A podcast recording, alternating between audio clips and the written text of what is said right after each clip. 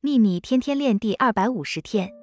虽然有很多可以学可以研究的但如果你睁开双眼仔细观察生命的真理就在你周遭世界的一切事物中。